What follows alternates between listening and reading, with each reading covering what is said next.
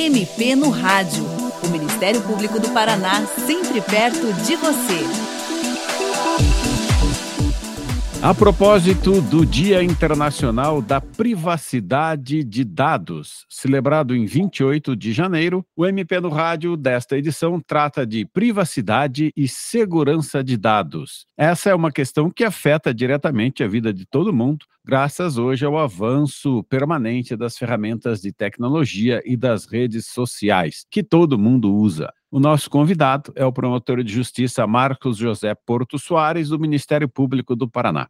Doutor Marcos, o senhor pode explicar o que, é que são os conceitos de privacidade e segurança de dados? A privacidade, o direito à privacidade, é um direito fundamental. É um direito que foi construído com base na evolução tecnológica. É interessante a gente perceber a origem de todo o direito. Em relação ao direito da privacidade, por incrível que pareça, surgiu em razão da criação da máquina fotográfica. A máquina fotográfica foi utilizada, construída a partir de 1800, e em 1890 teve um escândalo nos Estados Unidos em que uma socialite foi fotografada e essa foto dela, uma foto íntima dela, foi publicada em jornais na época nos Estados Unidos. E o pai dessa socialite era um advogado, Samuel Warren, e ele então se juntou a um outro advogado chamado Louis Brandeis e escreveram um artigo para dizer qual o problema em relação à invasão de privacidade das pessoas. Esse artigo muito famoso famoso chamado Right to Privacy, foi publicado na Harvard Law Review e ficou muito famoso e foi a base para o direito à privacidade. Que, que é o direito à privacidade? O direito à privacidade é o direito de toda pessoa, é um direito humano, é um direito fundamental de que não haja uma intromissão na sua intimidade, na sua vida privada, nas suas relações familiares, nas situações que não interessam à coletividade. Ele depois ficou expresso em vários documentos, constituições. O marco foi a Declaração dos Direitos do Homem, 1948, e na nossa Constituição está lá no artigo 5 que fala que são invioláveis a intimidade, a vida privada, a honra e a imagem das pessoas. É interessante a gente ver que é, foi uma construção que veio da evolução tecnológica.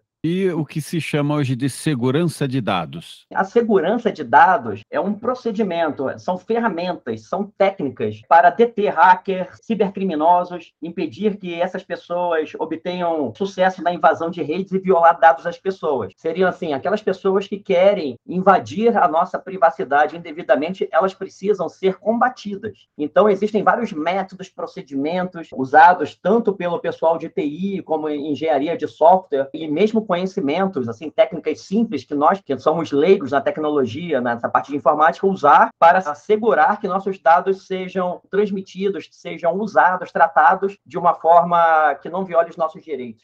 Interessante. A partir da privacidade, a segurança de dados, né? Uma coisa mais específica com as novas tecnologias. E em 2020 entrou em vigor a Lei Geral de Proteção de Dados Pessoais, conhecida pela sigla LGPD. Para quem não é da área jurídica, doutor, o que é importante importante saber a respeito dessa lei?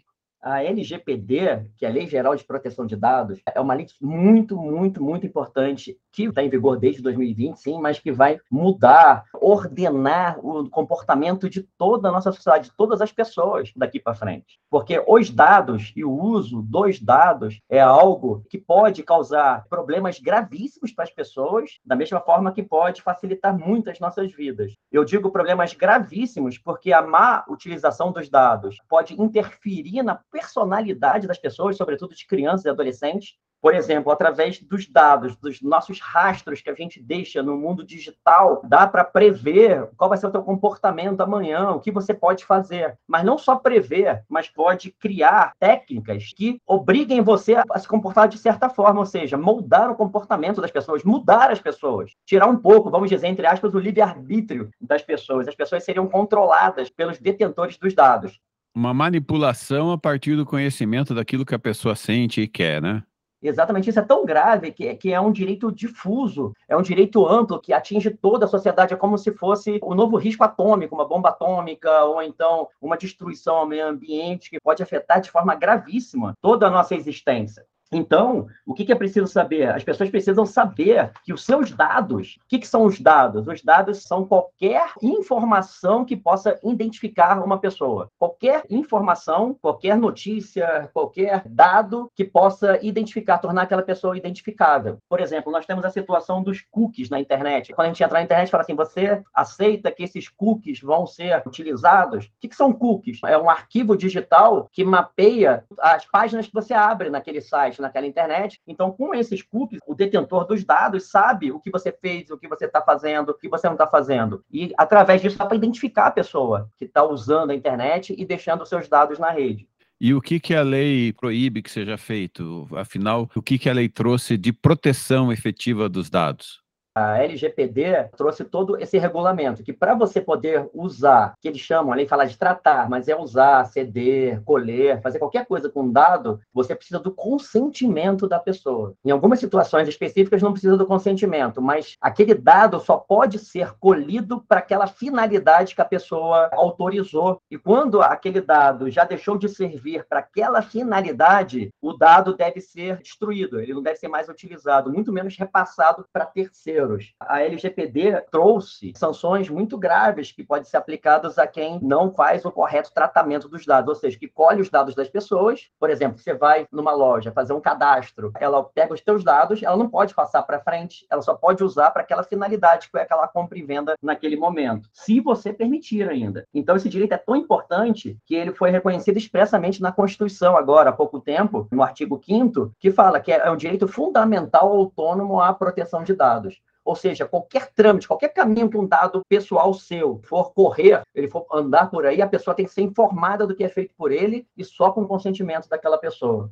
Doutor, se alguém descobre que os seus dados pessoais foram expostos indevidamente, por exemplo, nas redes sociais, o que a pessoa deve fazer? A primeira medida que a pessoa deve fazer é atentar se aquela exposição dos dados violou algum direito maior ainda, algum direito dela, por exemplo, a honra, um direito que tenha causado um dano. Vamos dizer, por exemplo, aquela pornografia de vingança, quando a pessoa pega uma imagem dela e para fazer uma chantagem, um constrangimento, e aí pode ser um crime também. Se a pessoa invade o computador da pessoa, isso aí pode ser um crime. Então ela pode procurar a delegacia, nesse caso, porque existem esses crimes a partir do artigo 151 a 154 do Código Penal, que são os crimes digitais, mas se não chegar a esse ponto, ou mesmo chegando a esse ponto, pode procurar o próprio Ministério Público, pode procurar o juizado especial para entrar com um pedido para que a, a própria rede social, seja o Facebook, seja o Instagram, o Twitter, retire esses dados que foram vazados de forma inapropriada. E também existe a Autoridade Nacional de Proteção de Dados, que o artigo 52 da LGPD trouxe, é uma autoridade que aplica as sanções administrativas, que existem multas que chegam até 50 milhões de reais, além de obrigar que os dados sejam retirados e outras medidas.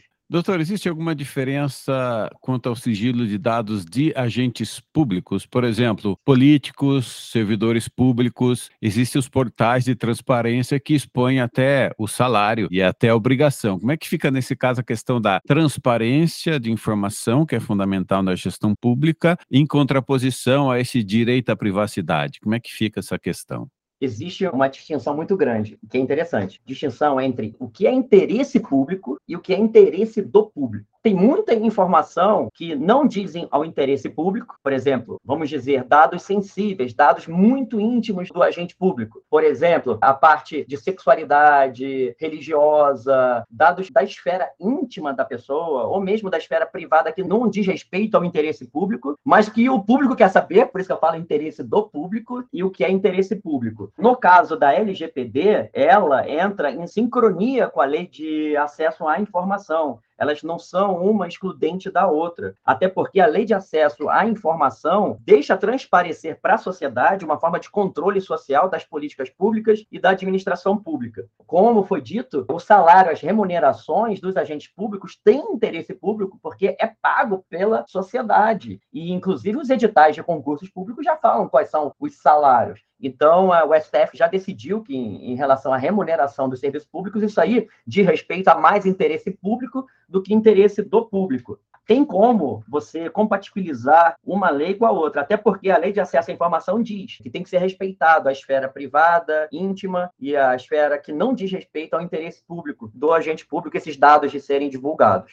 Doutor, como é que cada um de nós pode cuidar da segurança dos dados pessoais? Por exemplo, quando preenche um cadastro, quando salva uma senha, quando acessa um site na internet? A primeira medida é muito importante é a informação à sociedade que eles têm esse direito. As pessoas ainda elas deixam os seus dados ou descuidam dos dados achando que a terra é de ninguém, né? Que a terra da internet é um velho oeste, que ali ninguém vai garantir nada. Pelo contrário, a nossa legislação é uma das mais avançadas do mundo e então as pessoas têm que saber que elas podem tomar as medidas, saber que elas existem, que existe esse direito. Mas como precaução, cada vez mais o vazamento de dados e a nossa vida íntima e privada cada vez mais é espionada, né? A gente vê o caso do Cambridge Analytics, o caso do Edward Snowden, que as grandes provedoras de aplicativo de redes sociais estavam colhendo dados indevidamente das pessoas. Então, é fazer algo que normalmente as pessoas não fazem, mas é ler aqueles termos. As pessoas têm que ler aqueles termos de aceito, porque ali ela está consentindo com que parte da sua personalidade, parte da sua vida, está sendo destinada, entregue a uma outra pessoa. Isso tem um valor. Isso tem um valor econômico muito grande. Ela está vendendo um pouco da sua personalidade, do seu eu as pessoas tomarem muito cuidado mesmo com senha, entender que é algo também muito complicado, as pessoas entender a criptografia, saber que a gente pode entrar no mundo agora em que a criptografia e até as blockchains podem facilitar a nossa vida, que não vai ter um detentor dos dados, não vai ser uma empresa que vai deter os dados. Elas vão estar descentralizadas, estudarem o que é blockchain. sei que são termos complicados, mas assim, cada vez mais, da mesma forma que na década de 90 a gente começou a ouvir internet, 2000 internet, que as pessoas passem a pesquisar o que é blockchain blockchain, que é uma forma de garantir a nossa privacidade, que os nossos dados não vão ficar na mão de uma pessoa. E a gente vai poder usufruir dos mesmos serviços que a gente tem hoje na internet, que é chamada Web 2, né? Para na Web 3. Pesquisar o que é Web 3. Para qualquer pessoa chegar lá e colocar no Google Web 3, o que é blockchain. Eu acho que é um passo muito importante para a gente prevenir a violação de dados. Tem que ter muito cuidado também na hora de preencher qualquer coisa na internet, de passar os seus dados. Só fazer isso quando for numa situação de confiabilidade, né? Quando a pessoa tiver certeza de que está passando os seus dados para alguém confiável, não é? Perfeito, exatamente. A gente hoje passa nossos dados, a gente passa toda a nossa vida na internet. Tudo que a gente conversa nas redes sociais, nos aplicativos, são dados nossos que são expostos e para chegar na outra pessoa, esses dados são detidos por um intermediário. Então, assim, esse intermediário tem um poder de manipulação muito grande sobre nós. Então, as pessoas têm que tomar muito cuidado. Essas informações podem depois voltar contra a nossa vida. Doutor Marcos, muito grato pela sua participação no programa de hoje. E você, ouvinte, também pode participar do MP no Rádio. Envie seus comentários e sugestões pelo e-mail mpnoradio.mppr.mp.br ou pelo telefone 41 3250 4469. O programa desta semana teve produção e edição de Patrícia Ribas e apresentação de Tomás Barreiros. Até a próxima!